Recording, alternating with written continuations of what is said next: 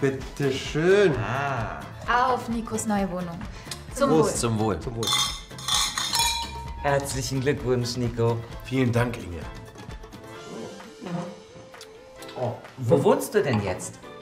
Ich wohne in der WG von Lisa, Nina und Sebastian. Eine WG. Das ist eine Wohngemeinschaft, oder?